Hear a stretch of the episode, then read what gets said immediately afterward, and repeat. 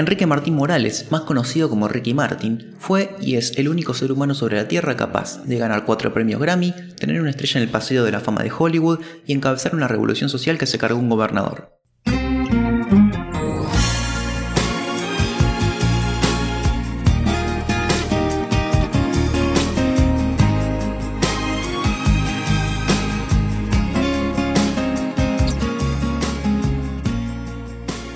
Buenos días, buenas tardes, buenas noches. Ojalá que estén todos y todas eh, envueltos en una frazadita, bebiendo una copa de vino, pensando en esa persona que está del otro lado, o quizás ya no, o quizás quisieras que esté del otro lado, pensando cosas lindas, o tal vez pensando desde el despecho, desde el dolor, desde, desde la pérdida. Nunca se sabe qué puede pasar con el amor, nunca se sabe qué puede pasar con el desamor tampoco, nunca se sabe cuándo puede llegar cualquiera de esas dos sensaciones. Pero lo importante, siempre, como insistimos en este programa, es saber acompañarse de la banda de sonido indicada para pensar, recordar, amar o llorar. Y para eso, con Nico del otro lado, acá Hernán, su servidor, para comentarles que esto es un nuevo episodio de Universo Compartido, un podcast ideal para el romance, un podcast ideal para consolarse, un podcast ideal para pensar en todo lo que viene, en todo lo que fue y todo lo que pudo o podrá ser. ¿Cómo estás? Qué, linda introducción, me gustó mucho, me llegó, me, me, tocó, me tocó el alma. Qué lindo escucharte así. ¿Cómo estás? Te toca la fibra sensible, ¿viste? Es como que el romance te va moviendo cosas por dentro y sale distinto, ¿viste? No, no, no, siempre podemos arrancar bien festivo, arriba, ¡eh! Onda la ¿viste? Tirando papelito para arriba. ¡Yupi! Hay que, hay que, hay que cambiar un poco el tono. ¿Cómo estás, Nico? ¿Cómo estás, amigo? Bien, amigo, estoy bien, estoy contento. Eh, estoy contento de volver a hacer el programa otra vez. Estoy contento del tema que vamos a tocar hoy. Eh, vengo pasando una seguidilla de semanas muy buenas que creo que justamente coinciden desde que empezamos a hacer el programa. ¿eh? No quiero. No quiero decir que es mi único sostén, pero lo es. y yo es como voy a, voy a citar a, a Mirta Legrand este podcast trae suerte. Este podcast te cambia la vida. Acuérdense, tienen que empezar a escucharlo corrientemente toda la semana porque estamos cumpliendo un mes de, de grabar todas las semanas, amigos. Todas las semanas estamos publicando un capítulo. Sí. Esto es maravilloso. Eh, send ideas para el capítulo que viene porque nosotros, o sea, calculen que cuatro capítulos eran como seis meses de laburo nuestro. claro, estamos agarrando la pala duro y parejo. Eh, pero bueno, sí, sí, lo eh, está bueno mantener cierta constancia. La verdad que me pone, pone contento que haya, que haya un, factor común que nos mantiene a, raya y no estamos procrastinando como, como dos desquiciados. Eh, ayer, hoy estamos grabando día sábado, pasamos a comentar, por lo general grabamos los jueves, ahora lo, tiramos unos días eh, para estar más tranquilos. ayer fue el día del maestro, o sea que fue, fue mi día entre como de tantos otros colegas y amigos ahí del otro lado. Y hoy nos vamos a dedicar, no, ya pasó el Día del Maestro, pero hoy nos vamos a dedicar a hablar de algunos, o de muchos maestros. De maestros de, la canción, maestros del romance, pero también maestros del baile, ¿no? Maestros que, que pueden ser todos incluidos dentro de un mismo género. ¿De, de qué género estaríamos hablando en este caso? Estamos hablando de los románticos latinos. Claro. Me quise poner una voz sensual cuando lo dije, no sé si lo conseguí o no, pero estuve probando, estuve practicando antes, espero haber dado en el clavo.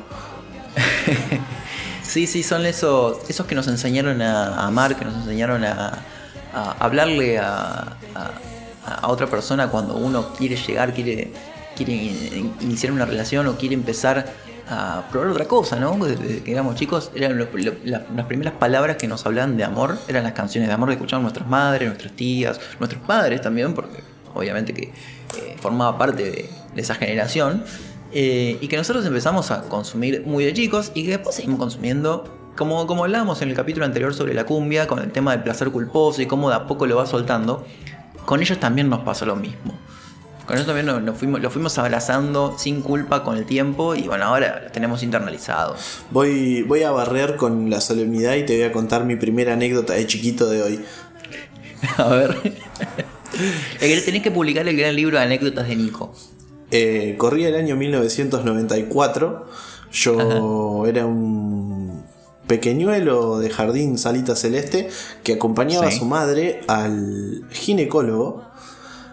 Y me encantaría tener las agallas para hacer lo que hice en ese momento con cuatro nietos ahora. Le cantaba No sé tú de Luis Miguel a la secretaria del ginecólogo de mi vieja. ¿Así? ¿Face to face? Face to face. Qué grande, qué, qué, qué, huevos, ¿eh? Pintaba para bien, después, bueno, pasaron cosas. Se quedé como Damián Manso. un tipo, un tipo, un, tipo seguro de sí mismo, que va y se planta. Con un pelo bárbaro. claro. Esas cosas que se van yendo, boludo. Eh, pero qué, qué, qué actitud, la verdad. Eh, tendrías que recuperar a ese Nico, Nico, Nico niño con con, las agallas suficientes para pararse adelante de una persona que le interesaba y cantarle no sé tú. Y aparte no era una compañerita, ¿eh? era la secretaria del ginecólogo de mi vieja. Súper, súper valorable, olvídate, olvídate. Eh, pero, y con eso quería, quería llegar acá. Y creo que las primeras relaciones que nosotros tuvimos con estos temas fueron eh, con los primeros amorcitos en los que, como decías vos, querías buscar ponerle palabras que no conocías o que no podías llegar a entender todavía a lo que sentías. Entonces, ¿cómo era la mejor forma de eh, dedicarle algo a alguien? Porque acá arrancamos desde escribir la primera cartita de amor. ¿Vos escribías cartitas de amor? Sí, he escrito un par. No, no tantas, la verdad, porque yo siempre fui muy retraído, muy, muy, muy cobarde, la verdad. Eh, esas cosas era muy, muy tímido, la verdad, y me costaba. Pero he escrito algunas que en realidad nunca fueron a destino las escribía y quedaban ahí archivadas.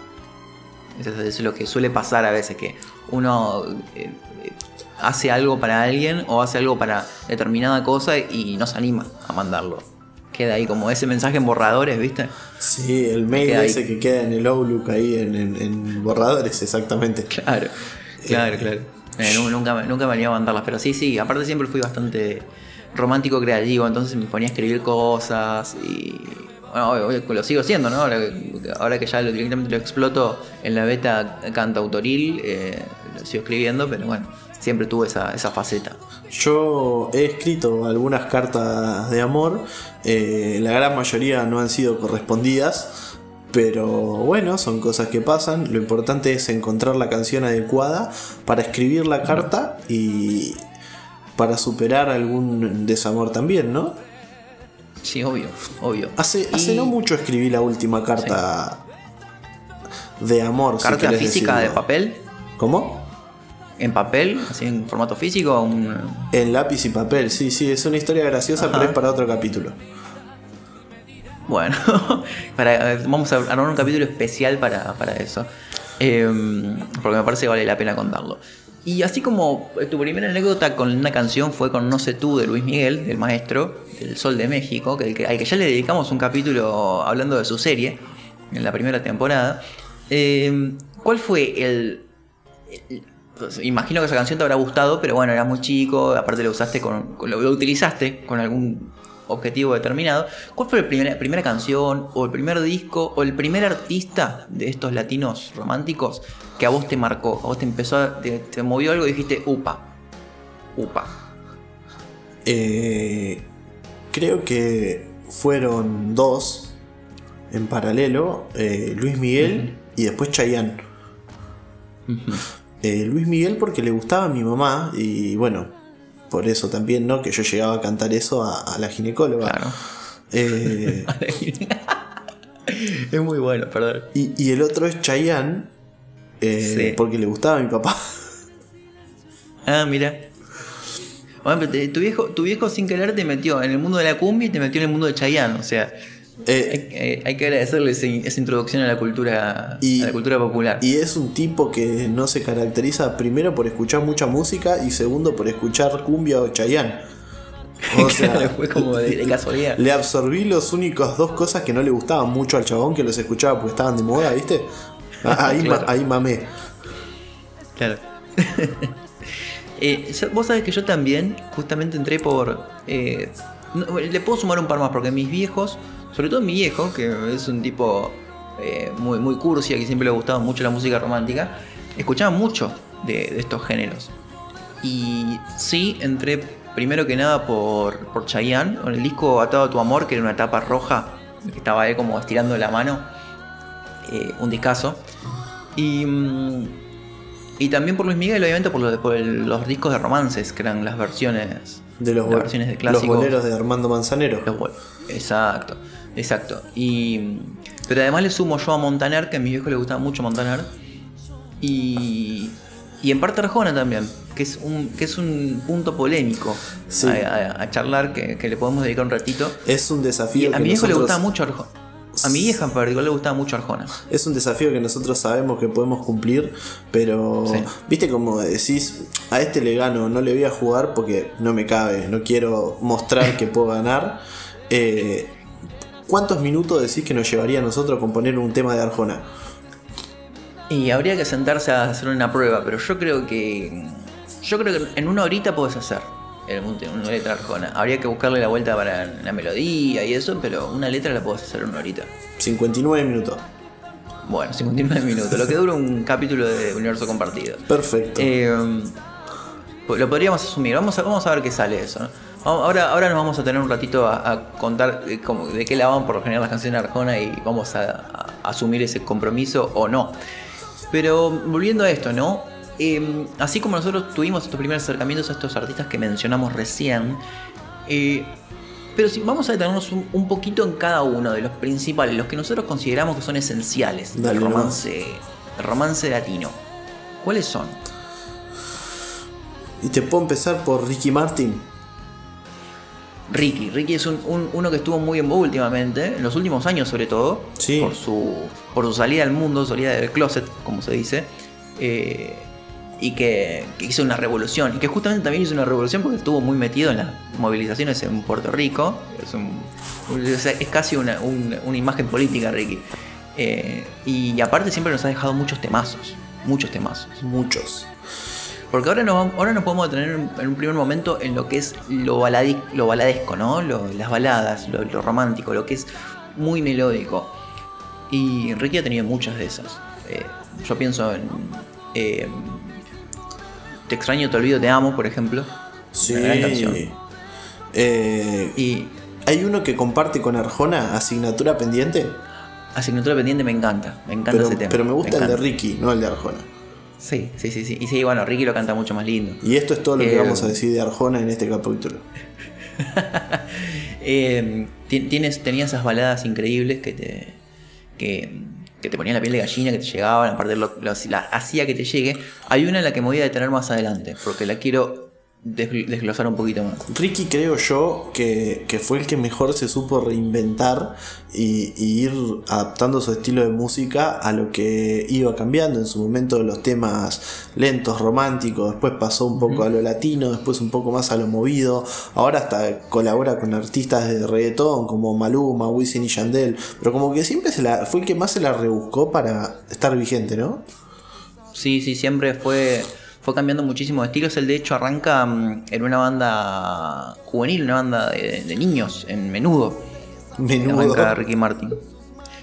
sí. Eh, arranca en menudo y con que también estaba, creo, si no me equivoco, el que después fue su compositor, que era Robbie Draco Rosa. Quiero llamarme Robbie Draco Rosa.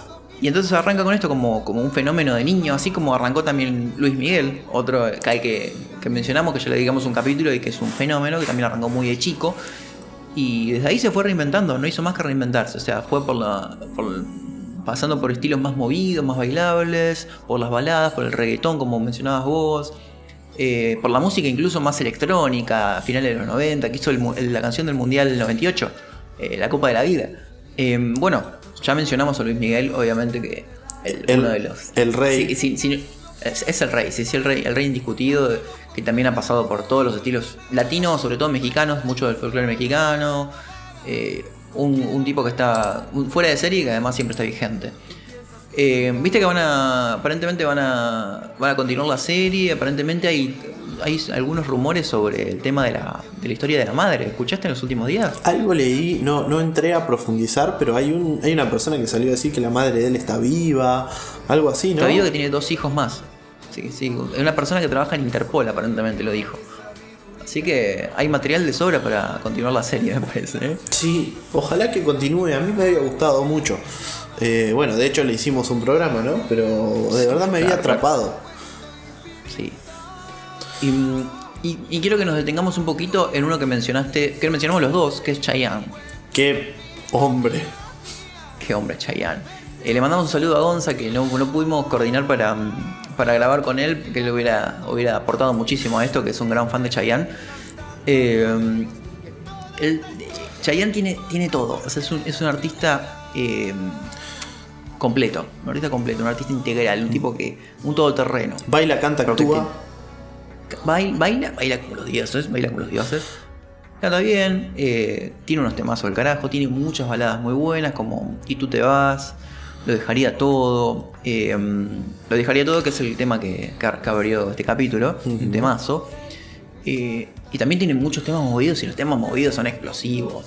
Son explosivos. Sí, bueno, ya vamos a llegar. A mí un tema, vamos a llegar a eso. Hay un tema de Chayanne que me gusta mucho, que no es una cosa ni la otra que se llama Candela. Eso es un tema que me gusta mucho. Capaz que no es de los más conocidos de Chayanne. Sí es muy conocido, pero no es el hit que vos pensás. Ese es el tema que más me gusta. Y mi primer recuerdo con ese tema es escucharlo en un CD en el auto de mi viejo. Yo me acuerdo que esperaba, porque el disco pasaba entero. Eh, esperaba para escuchar ese tema porque me gustaba mucho, desde el silencio del asiento de atrás. Y bueno, habíamos mencionado a Ricardo Montaner, que yo considero que es eh, si no el mejor, uno de los mejores letristas de los románticos latinos. Y podría decir que palo a palo con Luis Miguel, y vos sabés que me cuesta mucho dejarlo segundo en algo, eh, la mejor voz también. Puede ser, sí, sí, tiene, tiene mucho, un registro muy amplio y sabe manejar muy bien los climas. Pero yo quiero detenerme en esto de lo que es lo, la capacidad para escribir, para ser letrista. Y además para escribir algo que es algo que es fundamental en la canción romántica, en la canción en general, Em, que es el estribillo. Es un gran compositor de estribillos. Sí. Todos los estribillos de, Montaner son buenos. Y ahí tenemos eh, temazos como Bésame, que es un bolero hermoso. Están enamorados. Em, Castillo Azul. Y bueno, su éxito máximo, Cachita. Ahí ya nos vamos al otro extremo. Y viniendo un poquito más acá en el tiempo de Montaner, eh, aparece el señor Cristian Castro, otro que nos ha, otro que es ecléctico, otro que nos ha regalado de todo un poco. Eh, muchas polémicas, muchas cuestiones familiares, una relación muy extraña con su madre, con Verónica Castro, eh, pero que también nos ha regalado temazos. Cristian Castro es como un personaje súper excéntrico. Sí. ¿No? Es como. Él es súper excéntrico. Viste que aparte dice que él es fanático del heavy metal. Eh, en para, no quiero hablar por hablar, pero hubo una polémica con un tatuaje de Cristian Castro que tenía forma de. ¿Lo digo o no lo digo? Forma fálica, forma de pito. Que él decía que era un logo de una banda o que... sí, Es, el, es, un logo, es un logo de una banda de, heavy metal, una banda de metal alternativo que se llama Tool. Y dice que él es muy fan de Tool y se tatuó eso por la banda. Y ese logo es real, o sea, existe ese logo. Y tiene esa forma, sí.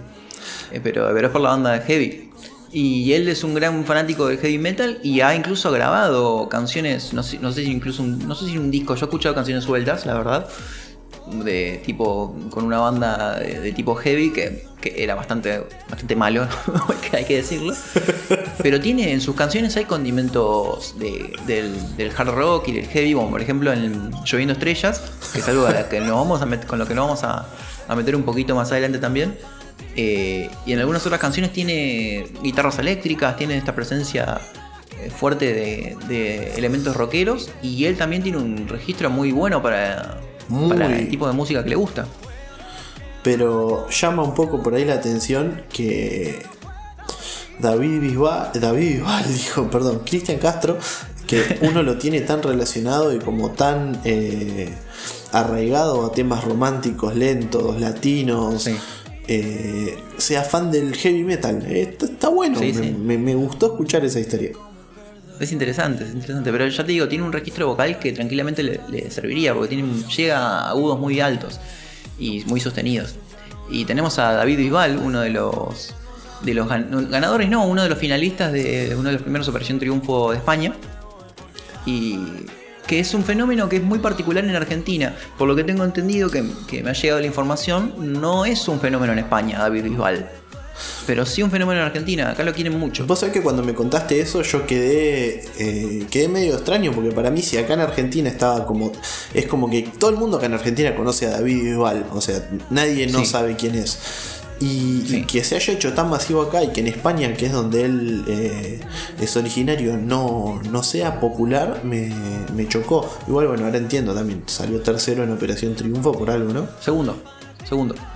No, no es profeta en su tierra. No, es profeta en su tierra, pero sí le va muy bien acá. Es un tipo muy simpático, tiene buenas canciones. Cae muy eh, bien.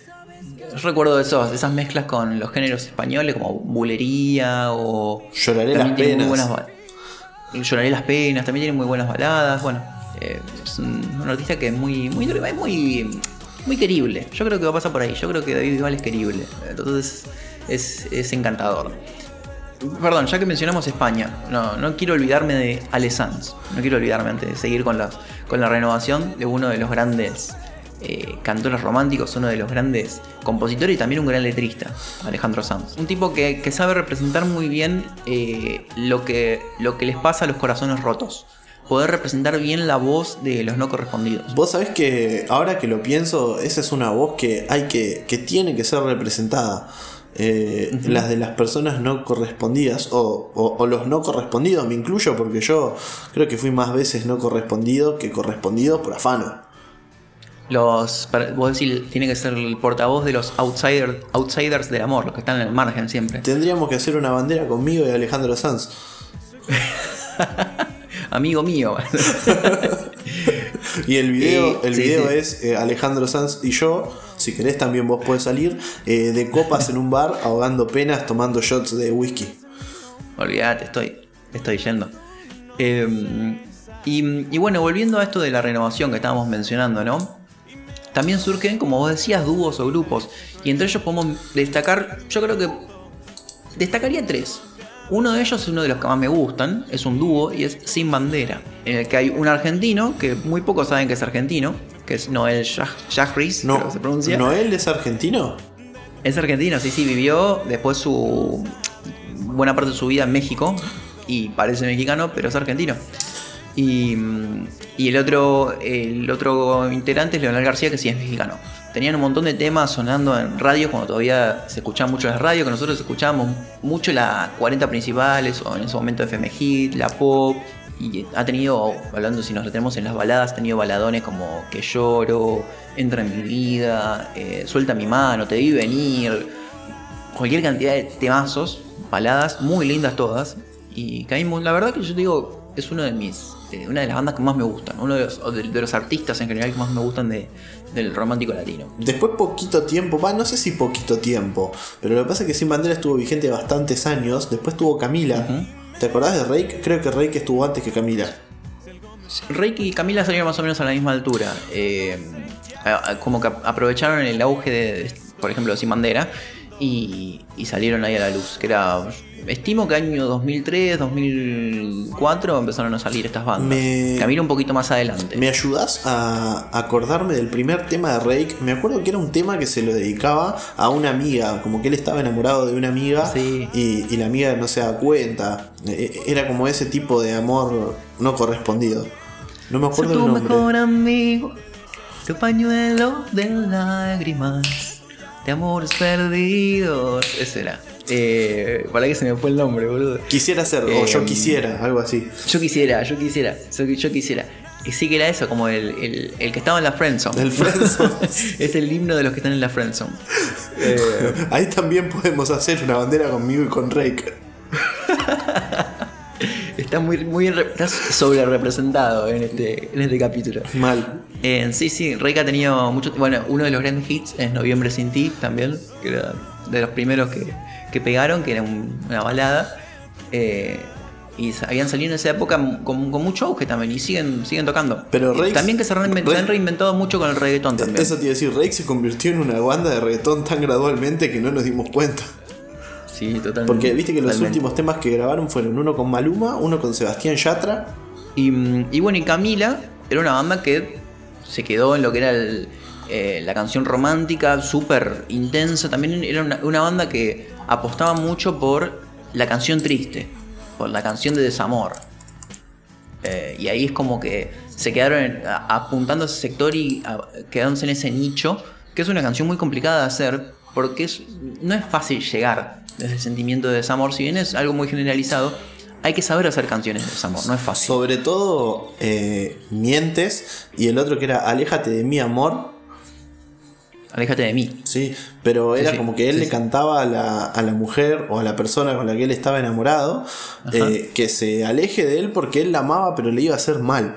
Bueno, y yo creo que ahí como hacemos, hicimos un paneo general eh, De los que más nos gustan a nosotros. Seguramente para Sí, uno o para otro han quedado un montón afuera, les pedimos disculpas. eh, son los que más nos gustan a nosotros. Ni los mejores Sí, ni los peores. Claro, exactamente.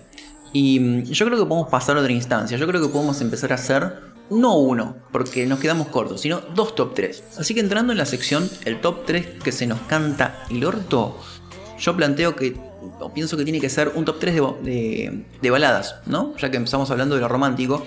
Para abrir esta sección yo quiero preguntarte, ya así justificás y argumentás tu, tu selección. Bien. Eh, ¿Qué tiene que tener una canción romántica para vos?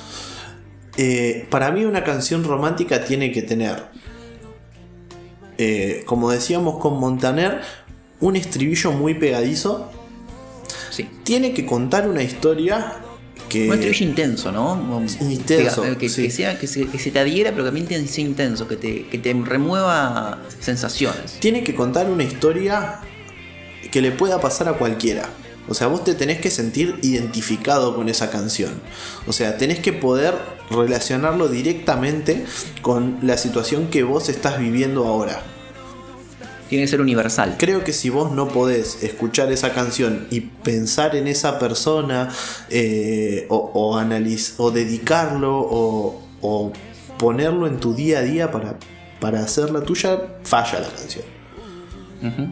Bien, me parece muy bien. Y sobre todo, notas altas en el estribillo. Claro, eso, eso iba a destacar yo. Yo creo que una buena canción romántica, además de la historia, además de saber contar una buena historia y que sea universal, como decís vos, tiene que tener esto de manejar los climas. Tiene que, tenés que saber empezar, que, que, la- que las estrofas sean, si se quiere, sean olvidables, ¿no? Como que sean tranquilas, que no, tengan demasiados picos, que, que sean como bastante espa- espaciadas, ¿viste? Como que te vayan llevando de a poquito, que te vayan llevando de la mano a la potencia que es la del estribillo. El estribillo tiene que ser explosivo, tiene que llegarte al corazón, tiene que tocarte la fibra sensible y hacerte ahí explotar a vos también. Es Y- esa parte que vos cantás a los gritos. No sé, seguramente vos te pasa, viste que vos cantás, pero en mute. Claro. No sé, cerrás los sea- ojos y pegás, vos haces la misma nota que Montaner, nada más que de tu, de tu garganta no sale ningún tipo de sonido. Haces lip sync. Exacto. Claro, sí, total, total, total. Porque sabes que si lo querés cantar te vas a romper la garganta, probablemente. Claro. Entonces es mejor cuidar la salud. Eh, pero sí, sí, la canción romántica tiene que tener eso, tiene que llegarte, tiene que contarte una historia universal, tiene que contarte una historia personal a la vez. Tiene que ser universal y personal. Y eso es un logro muy difícil de, de- de- de concretar. Y estas canciones que seleccionamos logran eso. Logran eso, transmitirte el amor, transmitirte el desamor, transmitirte, transmitirte el dolor y hacerte sentir que vos sos eso, que vos sos esa persona que está hablando, que está cantando, que está hablándole a otra persona, que está interpelando a otro para decirle te amo o para decirle te amé, ¿no? Y, y eso es muy difícil, pero estas canciones lo lograron. Y yo quiero que vos me cuentes primero cuál es tu, tu tercer podio, tu tercer puesto en este podio Mi de canciones de amor. Mi tercer puesto de canciones de amor es para una canción de Ricardo Montaner. Están enamorados. Temazo. Y Temazo. lo, temazo que, lo que me gusta de Tan Enamorados es que es una canción de amor, pero es una canción feliz. Porque él habla del amor, de lo que está sintiendo, de que está en un momento feliz, de que Sí. la noche dura un poco más. ¿Entendés? Eh, Pero, pero es eso, o sea, rescata lo positivo. exacto, Es es, la canción para dedicar cuando ya ganaste. Exacto. Eh, me gusta, me gusta porque también es. eh, no, no todo es dolor, ¿no? Porque uno, uno se deja.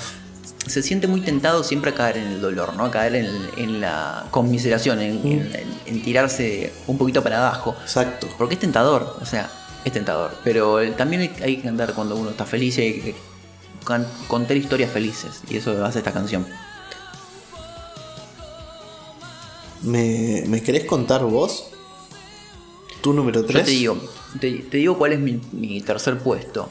Eh, una que mencioné, que yo dije que es una de mis bandas favoritas, o uno de mis artistas favoritos, y es Sin Bandera. Y la canción que elegí para el puesto número 3 es Mientes también.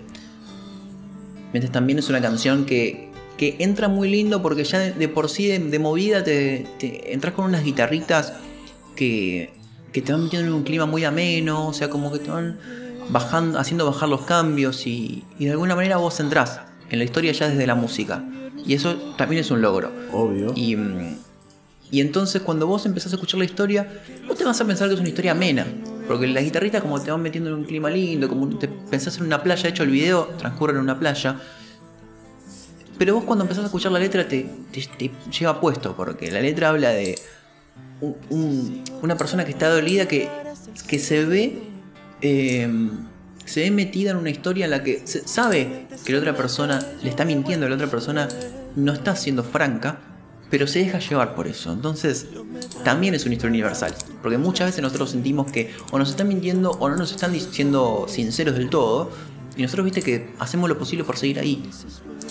Pero a la vez también puede.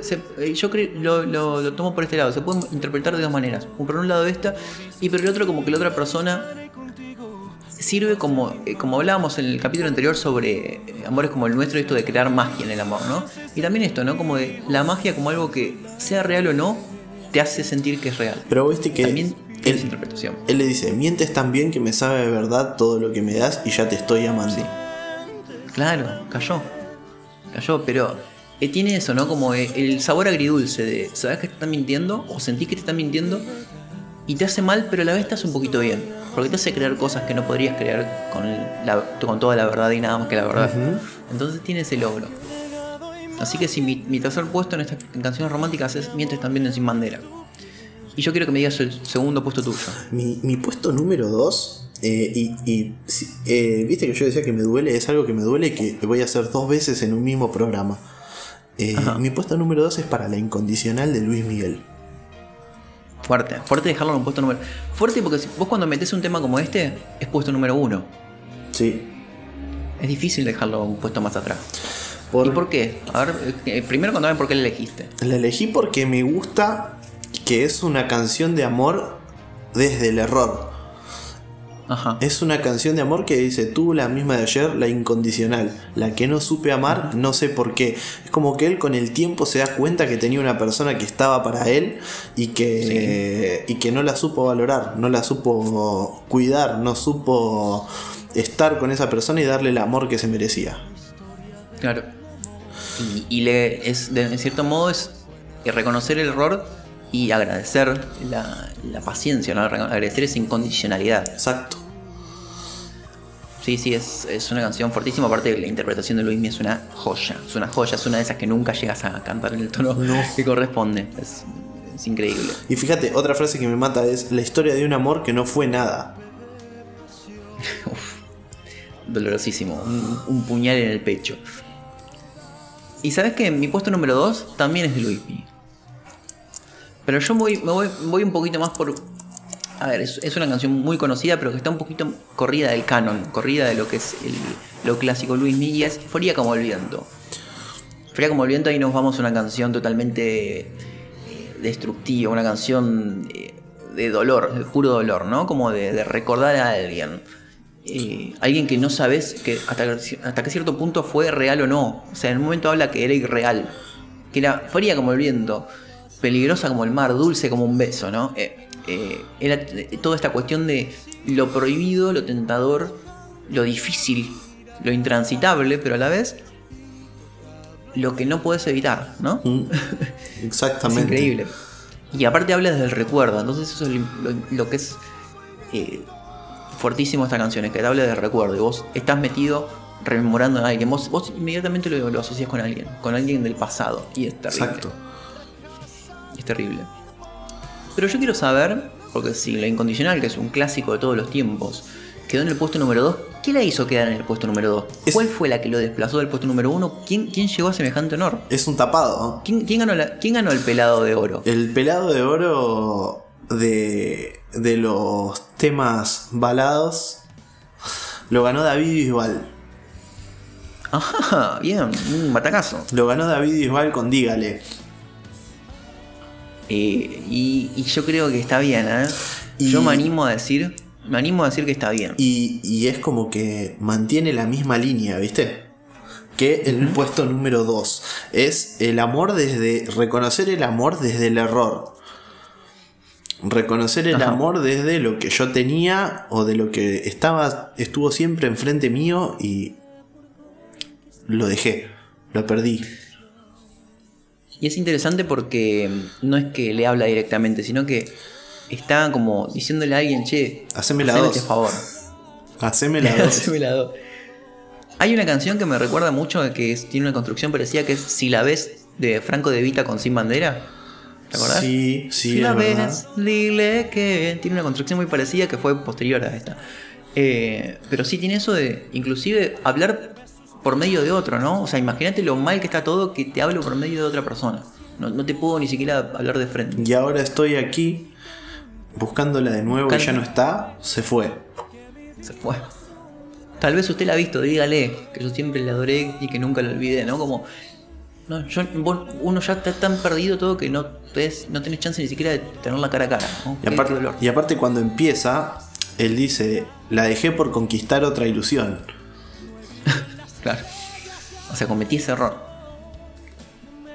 Y, mm, y si vamos a hablar de canciones dolorosas y canciones de que algo que se perdió, también yo tengo mi puesto número uno. Necesito conocer el puesto número uno tuyo.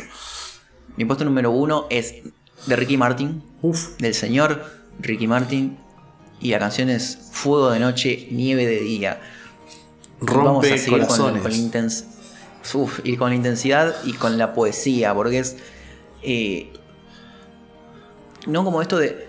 La letra dice: Antes de que empiece a amanecer y tú vuelvas a tu vida habitual, o sea, vuelvas a tu vida a día, debes comprender que entre los dos todo ha sido puro y natural. Y luego te levantas y te vas. O sea, es como algo fugaz, algo que sabes que no va a durar, algo que sabes que no va a llegar más allá. Incluso una infidelidad. Podría ser, podría ser la historia de una infidelidad, podría ser la historia. Obviamente que para mí está claro que es una historia de un amor no, no correspondido. Mm.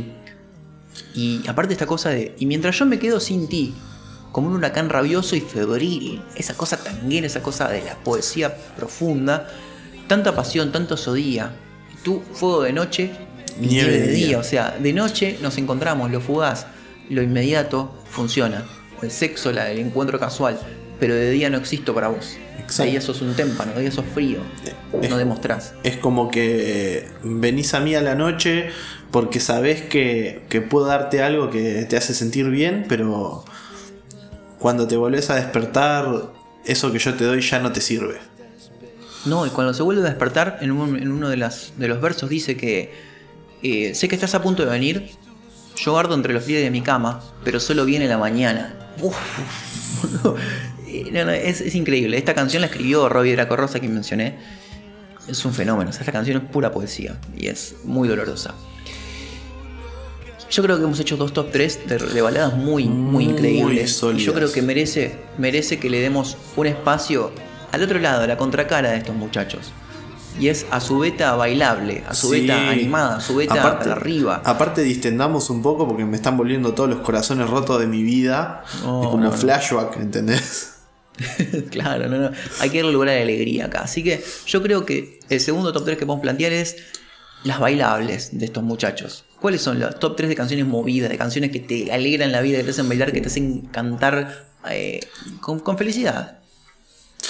que, que te puedes encontrar en un boliche y que son los que mejor y más bailás. Porque está bien, yo te entiendo, como dijimos en el capítulo pasado, te bailás una cumbia, esto, el otro, pero son esos temas que van empezando a arrancar la movida, que es temas que cuando empieza el boliche o del bloque de 4 y media de la mañana de latinos, que vos ya estás, si, si la estás pasando bien, estás completamente descontrolado y podés bailar Carlitos Balá. Pero esto, Claro. estos temas te, te sacan El ese, animal de adentro. ese fuego, sí, es como que te liberan la cadena, liberan al kraken que tenés en vos. ¿Y cuál es tu, tu tercer puesto de, de este podio? Mira, pareciera que hasta sin querer lo- los hubiera atado, porque mi tercer puesto es para Ave María de David Bisbal. ¿Viste? El primer puesto del otro, pero el tercero en este. Igualmente muy honroso porque hay, que, hay muchos candidatazos para esto. David- ¿Y por qué Ave María? Y porque me gusta, o sea, la música cuando suena me provoca bailar. Es un tema que yo lo escucho y me provoca bailar. Y aparte también tiene su beta de, romance. Es un tema Ajá. para, para mí es un tema para conquistar. Claro. Podés bailarlo y conquistarlo y cantarlo un poquito, cosa que yo en los boliches después no hago, ¿no? Pero si tuviera valor lo haría. Este fue el primer, el primer corte y el primer hit de David Bisbal. O sea, fue el primer- la primera canción con la que lo conocimos eh, fuera de Operación Triunfo. Sí, sí, tiene esa cosa como que te pone buen humor, ¿viste? Te- esas trompetitas, esos efectos, esos caños hechos con teclado que levantan, levantan Es siempre. para bailar desde los hombros, Claro, sí, es verdad, una canción de hombros. mordiéndote un poquito el labio y lo bailás desde los hombros y se lo cantás. Sí, total. Totalmente, totalmente. Eh, y yo voy a seguir con la línea movidita con un tema también de Sin Bandera, que fue mi top 3 en el anterior y es mi top 3 ahora. Y es Sirena, de Sin Bandera. Una canción que también te levanta muchísimo, que, que habla, habla también desde el romance con buena onda, como elogiando desde el disfrute y desde la admiración a, esa persona, a esa mujer que ves, que ves, te tenés enfrente. ¿no? Como que habla de. La, la ve feliz, la ve como suelta, la ve como una persona que disfruta de la vida. Entonces es una canción muy feliz. Sí. Además de ser súper bailable con un estribillo que necesitas mucho aire para cantarlo y que es increíble. Yo lo puedo cantar, ¿eh? Yo tengo, la verdad que tengo. ¿Podés un poquito? Sirena, oigo tu canto y me ahoga tu cadera. Porque tu vuelo ayudaría lo que fuera. Porque me quitas con tu piel esta condena que me mata y me envenena. Mira, morena, baila conmigo y me sacas esta pena. Porque no hay cosa para mí que sea tan buena. Como tus labios en mis labios, vuelvo a casa, te lo ruego. Ahí me trabé. Me- Eh, pero te la canté casi toda. Es bailable, pero es bailable tipo salsita o bachata. Necesitas contacto Sí, mano sí, con tiene- mano. Sí, totalmente, totalmente. Es muy lindo. Me gusta porque rompe una Eh, barrera. Totalmente. ¿Y mm, tu puesto número 2? Mi, para seguir con esto. mi puesto número 2, y, y mira, dije que no se lo quería hacer y se lo estoy haciendo de nuevo. Eh, combina. Pará, está. ¿Lo, vas a, lo vas a- lo vas a patear al puesto número 2 a Luis de vuelta? combina dos, este tema combina a dos de mis grandes pasiones, Luis Miguel y Flash. es la chica del bikini azul. Hacemos un link con el capítulo 2 de, de- DC. Em, la chica de bikini azul, clásico. Clásico, clásico. De los primeros hits de. de los inicios de Luis Miguel, pero Claro. es otro tema de esto que vos decís que si yo a una bizarra necesito escuchar este tema. Totalmente, totalmente. Totalmente. Sí, sí, es. em, sí, es uno de los temas de juventud de Luismi y es uno de los hits de movidas y hits de, de Carnaval Carioca también. Sí, capaz que la letra no dice nada, pero es tan pegadiza. Yo Es- creo que sabe usar las palabras. Sí, eh, ¿No? y, y es otra cosa que me pasa, es como un tema para dedicar, pero para conquistar. Es ella, es mi oportunidad, o sea, Está como di- directamente de- destinado. sí, se, Y, se- mm, se- se puso Picantovich el top 3 mío, ¿eh? como todo para conquistar. Sí, sí. Obvio, olvídate, olvídate, estás buscando generar algo con esto. Eh, Estoy, parece. estoy- eh, estoy queriendo programar las cabezas de los escuchas. Y mi puesto número 2, ya que hablamos de Picantovich, ya que hablamos de movido, ya que hablamos de, de- de agitarla, está el señor Chayanne. ¿Qué? El señor canción, el señor baile, el señor escenario, el- el- la explosión del escenario. Qué hombre. Con Torero. Torero es un temazo que todos y todas estamos de acuerdo en esto. Y es, un tipo que es, frenético, un tipo que no puede parar. Un tipo que está de lunes a domingo desesperado, de lunes a domingo prendido fuego, buscando, buscando el amor, buscando a esa persona que, que ama, ¿no? Buscando llegar a algo, concretar algo. Y de tanta desesperación, se pone como un torero, se pone activo, busca, esquiva, va, viene, eh, pone el alma en el ruedo, como dice uno de los versos del estribillo, ¿no? Un tipo que está, está jugado, está mm, dispuesto a todo, está mm, apuesto a todo, como el fiscal. Yo creo que no, no, no puede parar, ¿no? Y, y todos sabemos que este es uno de los grandes estribillos de la música movida de estos muchachos. Sí, es un temazo y funciona en muchos niveles. Y si vamos a, avanzando en esto, el puesto número uno, ¿lo podemos linkear? ¿Tu puesto número uno? Lo podemos, lo podemos porque está derechito atado a tu puesto número dos. Mi puesto Atado al amor. Mi puesto número uno es para Chayanne también. Y, creo que elegí, elegí, los temas muy temáticos, porque mi puesto número uno es Provócame.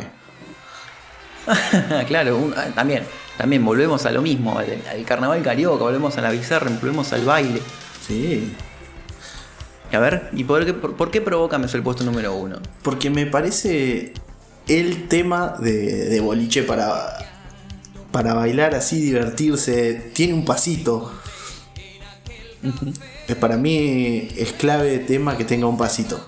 Por eso. Tiene un pasito, sí, este, tiene su coreo. Sí, no sé si me acuerdo cómo hacerlo, pero este es provócame, mujer, provócame. Che, cómo estoy cantando hoy, eh.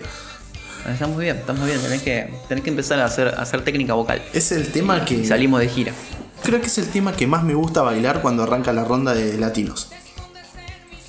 No, eh, no tengo pruebas, pero tampoco dudas y es mi tema favorito de los temas latinos movidos. La letra tampoco dice mucho más como para analizarla demasiado, pero sí va al provócame, o sea, juega conmigo, entremos a esto, seduzcámonos. Claro, interpela, o sea, te dice, vení, vení, buscame, o sea, provócame. Exacto. Y, y mi puesto número uno para darle cierre a esta sección doble que hemos metido de top 3 es de otro muchacho que no, no ha aparecido todavía en el ranking, pero que sí hemos mencionado al principio, es el señor Cristian Castro, el polémico Cristian Castro.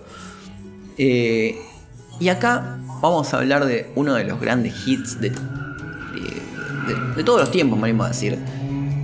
Em, y es Lloviendo Estrellas.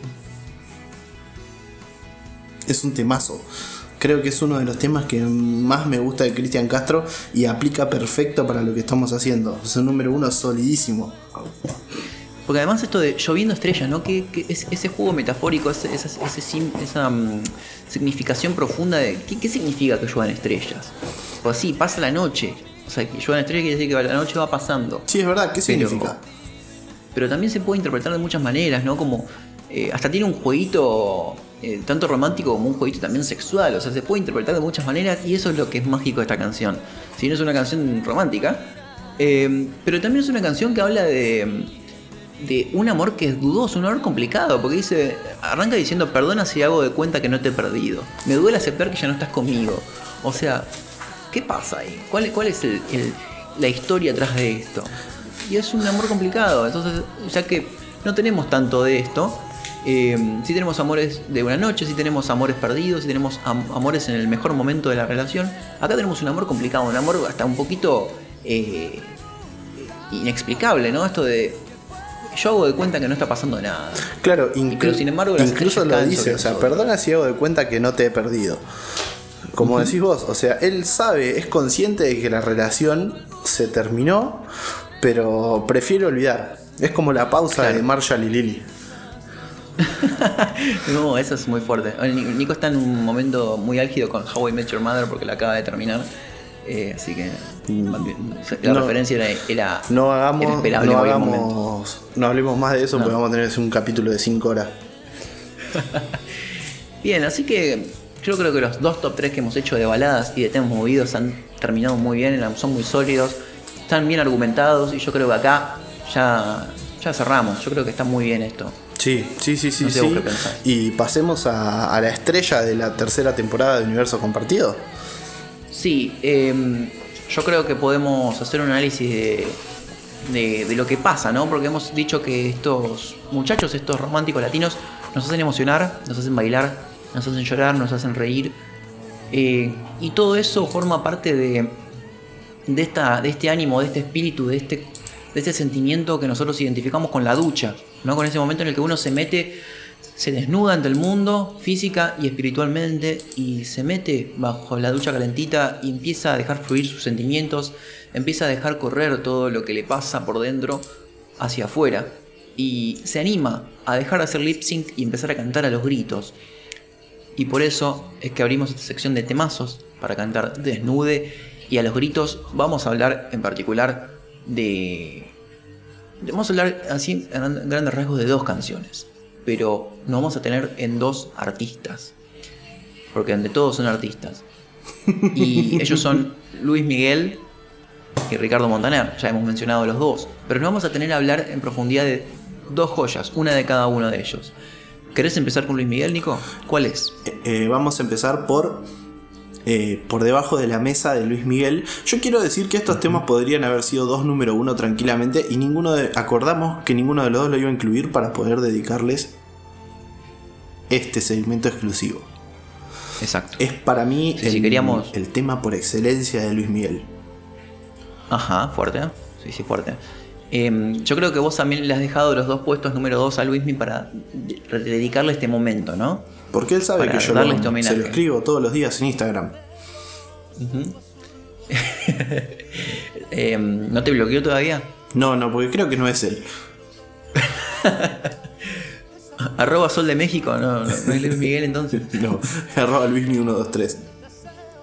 Por debajo de la mesa es una canción que ya desde el título te sugiere mucho, ¿no? O sea, algo que está pasando en paralelo, algo que. Y no está pasando. De alguna manera tiene. No está pasando o tiene su relato eh, transgresor. Y empezamos a hablar de la letra y decimos: Por debajo de la mesa acaricio tu rodilla. Y bebo sorbo a sorbo tu mirada. ¿No? Esto de llevar al punto de embriagarse con, la, con, los ojos de, de, la persona amada, ¿no? Con dejarse llevar al punto de perder la razón por mirar al otro tu mirada angelical. Sí. Y, pero él le dice, y respiro de tu boca esa flor de maravilla, las alondras del deseo cantan, vuelan, vienen, van. Él está enamorado, pero hay algo que lo impide, por eso es por debajo de la mesa, o sea, nadie puede saber lo que está pasando. Sí, es algo que está que radica en el deseo. Cuando radica en el deseo hay hay cosas que se tienen que guardar por un momento al menos. Y, aparte dice esto que está todo guardado en la parte del deseo, pero se muere por, llevarse, por llevarla al rincón de su guarida, en donde esconde un beso con un matiz, con matiz de una ilusión. O sea, es el deseo, pero también hay una ilusión, hay algo que, que quiere ser llevado más allá, quiere que trascienda al mero deseo, a la mera fantasía. Exactamente, y, si vos decís cómo continúa es, se nos va acabando el trago sin saber qué es lo que hago. Si contengo mis instintos o jamás te dejo ir. Es como que él siente que se le está acabando el tiempo y tiene que tomar una decisión de qué es lo que va a hacer, si va a ir a luchar por ese amor o va a contener sus instintos o jamás la va a dejar ir. Es como hay una contradicción fuerte. Fíjate que sigue con esta, esta construcción metafórica de, de beber la mirada, ¿no? O sea, se nos va acabando el trago. O sea, ya estamos, nos estamos mirando, sabemos que, queremos llevarlo más allá, o al menos él lo quiere. Y, ya se va terminando, como sabe que esta fantasía, si no se concreta, puede que no dure más. O sea, como que va a quedar pinchada, ¿no? Va a quedar en la nada. Entonces dice, hay que, hay que hacer algo con esto. Y entonces le dice, se anima a confesar, no sabes lo que tú me haces sentir. Si pudieras un minuto estar en mí, tal vez te fundirías a esta hoguera de mi sangre y vivirías aquí y yo abrazado a ti. O sea, es como le quiere hacerlo entender de qué es lo que le pasa por dentro. Estos dos versos eh, componen ya el estribillo, que es, y es que no sabes lo que tú me haces sentir, que no hay momento que yo pueda estar sin ti. Esta frase me encanta, me absorbes el espacio y despacio me haces tuyo. Muere el orgullo en mí y es que no puedo estar sin ti. Él es capaz de renunciar a todo. Sí, y esto de absorber el espacio y espacio hacerlo tuyo, hacerlo suyo, ¿no? De ya entramos como en el terreno de lo físico, o sea, los cuerpos que se funden y empiezan a ocupar el mismo espacio y, hacerse suyo, ¿no? Entonces ya hablamos de la concreción directamente. Y eso es lo mágico, ¿no? Con ese pedacito de canción estamos viendo todo el deseo, toda la fantasía y ahí podemos graficarnos el momento en el que se concreta, el momento en el que llega a pasar algo. Y eso es lo mágico. O sea, de pasar a estar por debajo de la mesa y de pasar a estar en, el cruce de miradas a hacer algo realizado. De hecho, el video eh, es una, una, pareja que está cenando en un concierto de Luis Miguel. Y Luis Miguel como que de cierta forma seduce o intenta seducir a, a la, a la señorita que está, que está en esta escena con un tipo que el video lo muestra como bastante desconsiderado, un poco grosero y respetuoso. Y como que Luis Miguel, eh, desde la canción es el héroe que, que le va a dar su amor. Claro, que la salva de una relación que no la merece. Exacto. Eh, qué fuerte, qué hermoso, ¿no? Qué hermoso todo lo que nos dice. Y aparte la interpretación que es maravillosa. Para mí dice, dice cosas que cada vez que la escuchás, según en qué estado de ánimo estés y qué es lo que estés sintiendo vos, te dice cosas diferentes. Sí, es verdad. Y eso es la, esa es la magia de la buena canción romántica, como decíamos. ¿Qué tiene que tener una canción romántica? Ser universal y ser particular. Entonces acá es esta historia en particular, pero a la vez la historia de muchos y de muchas. Entonces eh, siempre te llega. Qué hermoso, ¿no? Qué, lindo, qué lindo, qué lindo haber dejado esta canción para analizar. La verdad que sí. Eh, es una letra, es un tema, una melodía. Es, eh, es esas canciones que las reconoces en la primera melodía cuando empieza. Pero no nos vamos a quedar nada más con esto. Hoy vamos a duplicar todo. La apuesta doble con todo. O sea, ya dijimos dos top 3. Y encima no solamente un top 3 entre los dos, sino cada uno con su top 3 de, baladas, cada uno con su top 3 de canciones movidas. Y hoy vamos a hacer dos temazos. Hoy vamos a analizar dos temazos porque se lo merecen. Se lo merecen totalmente. Y así como analizamos a Luismi y mencionamos recién a Montaner, vamos con uno de los grandes clásicos eh, del señor Ricardo Montaner y de todos los tiempos, una de las mejores letras que yo he escuchado, leído, visto en mi vida, y es Déjame llorar. Temazo increíble, increíble.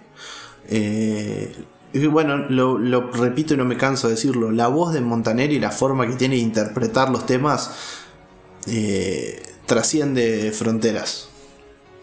En este tema en particular, porque lo va llevando desde el registro grave, casi susurrado, ¿no? íntimo, y después va subiendo hasta escalar a, picos muy elevados e inalcanzables. ¿Y cómo empieza a progresar esta historia? ¿Cómo empieza a contar esta historia Montaner? Diciendo que hay una habitación con mucho vacío. ¿Cuánto vacío hay en esta habitación? ¿Cuánta pasión colgada en la pared? Cuánta dulzura diluyéndose en el tiempo, tantos otoños contigo y sin ti, solo. O sea, cuántos recuerdos, ¿no? esto de la pasión colgada en la pared como la foto de un momento, de otro momento feliz, de un momento pasado que, supo ser mejor y que nos recuerda que hubo momentos lindos, que hubo eh, pasión, que hubo algo recordable, memorable. Muchos otoños con ella o con él. Claro, imagínate esto del el otoño contigo, o sea, el otoño como una estación apagada, una estación que no transmite demasiado, pero que significa cuando estás con alguien. Exacto. esto, ¿no? Como de recordar eso, hasta, hasta el otoño era algo al lado tuyo. Y sin ti estoy solo. Y mm, millones de hojas cayendo en tu cuerpo, volviendo con esto del otoño, ¿no? Mm. Otoños de llanto goteando en tu piel. Esta frase me, me eh, sobre todo como la frasea Montaner es como que te prepara para lo que viene y lo que viene explota.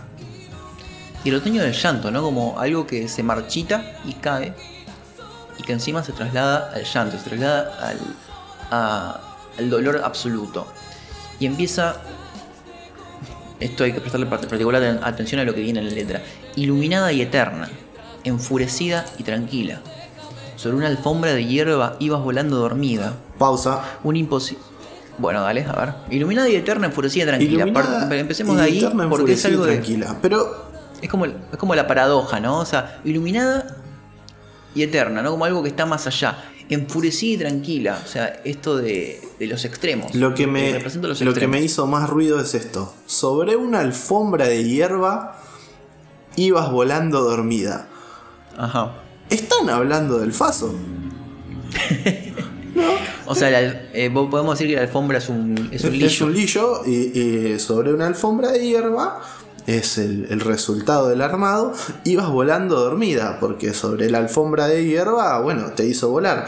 Un imposible silencio enmudeciendo mi vida. Es como que fumaron uno y quedaron mudos. Mal viaje, un mal viaje. Y, y encima de esto de eh, enfurecido y tranquilo, ¿no? Como justamente el mal viaje, o sea, te pegó mal, pero por momentos bajás. che, tiene, tiene, tiene connotaciones eh, sobre la droga. Qué raro Montanar que me parece un señor tan, tan alejado de esas malas costumbres, de esos vicios. Tan respetuoso y religioso. no, pero em, no, esto de en los extremos, manejando los extremos de las posibilidades, un imposible silencio enmudeciendo en mi vida, o sea, algo que se apagó del todo.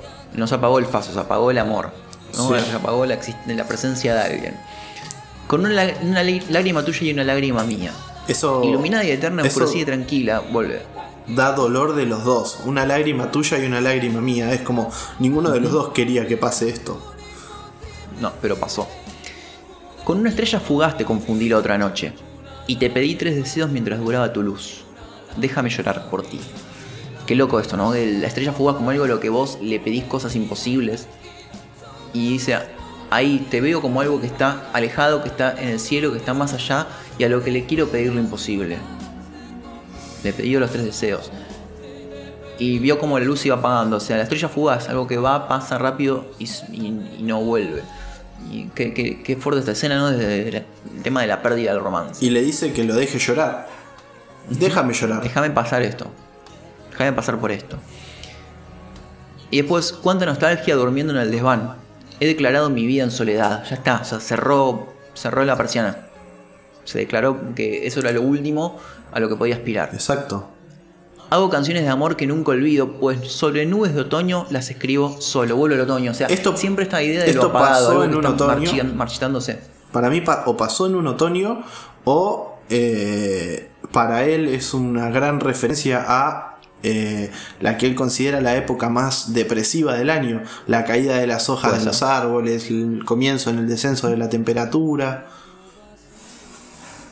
Y fíjate que él elige escribir las canciones de amor en otoño, o sea, eh, solo puede escribir canciones tristes. Eso es algo también muy, muy interesante. Y después, bueno, vuelve el estribillo, que al que ya comentamos, y con más intensidad que antes, y es explosivo. O sea que Qué- se- qué por lo menos ¿no? se Qué- fuma dos por canción. Sí.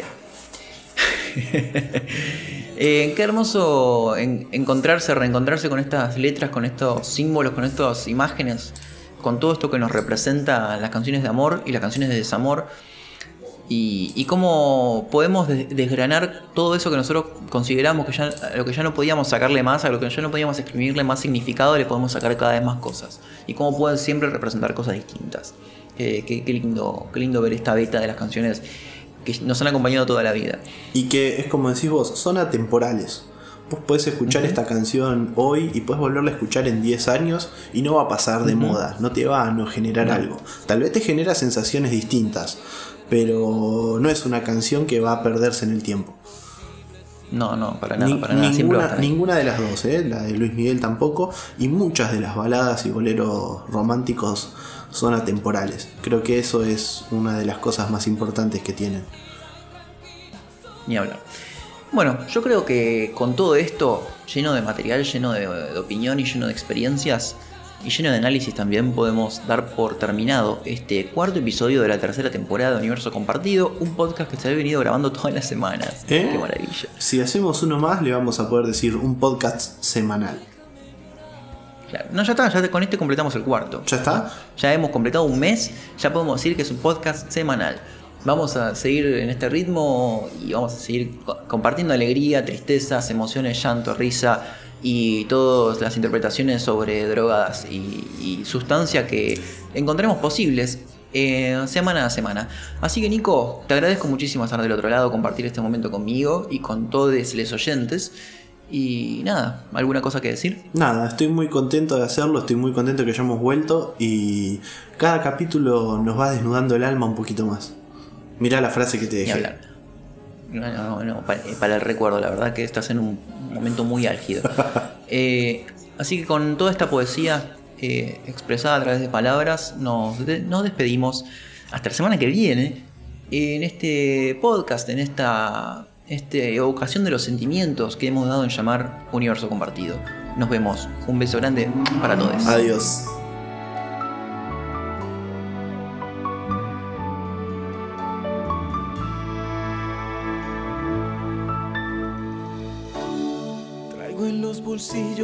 Soledad.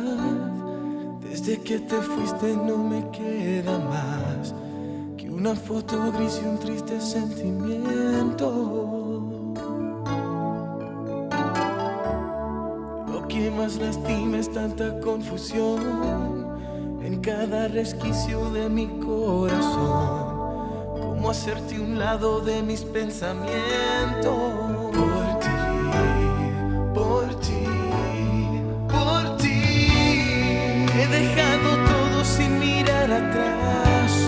apostei